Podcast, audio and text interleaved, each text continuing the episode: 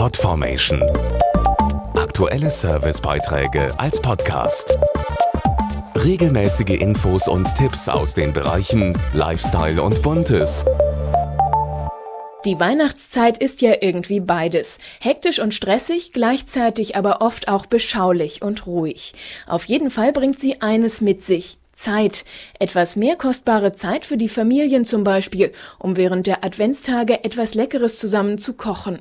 Das ist auch eine sehr gute Gelegenheit, mal aus dem Alltagstrott und der Hektik des restlichen Jahres auszubrechen. Zur Advents- und Weihnachtszeit rücken Familien oft wieder enger zusammen und nehmen sich bewusst mehr Zeit für gemeinsame Aktivitäten und Gespräche.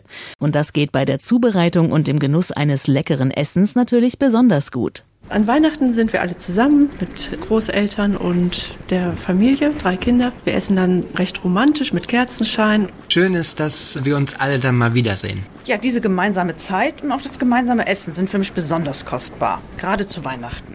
Das gemeinsame Essen und dessen Zubereitung ist eine besondere Kostbarzeit, die im restlichen Jahr so kaum möglich ist. Das hat auch Lidl erkannt und bietet mit seiner Deluxe-Reihe unkomplizierte, aber dennoch kreative weihnachtliche Gerichte an. Beispielsweise Lachs-Carpaccio mit Parmesansplittern, Parmaschinken, Lammfilets über Creme Brûlée bis hin zum Rib-Eye-Steak.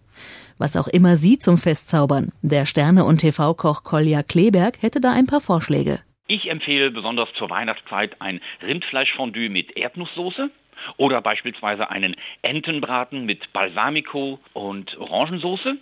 Klassisch ist natürlich der Räucherlachs, schön dick geschnitten und dazu Kartoffelpuffer oder Wildreisplätzchen. Ja, und als Dessert, da gibt es eigentlich nichts Schöneres als eine Crème Brûlée.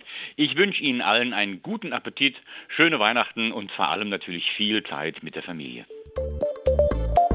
Podformation.de Aktuelle Servicebeiträge als Podcast.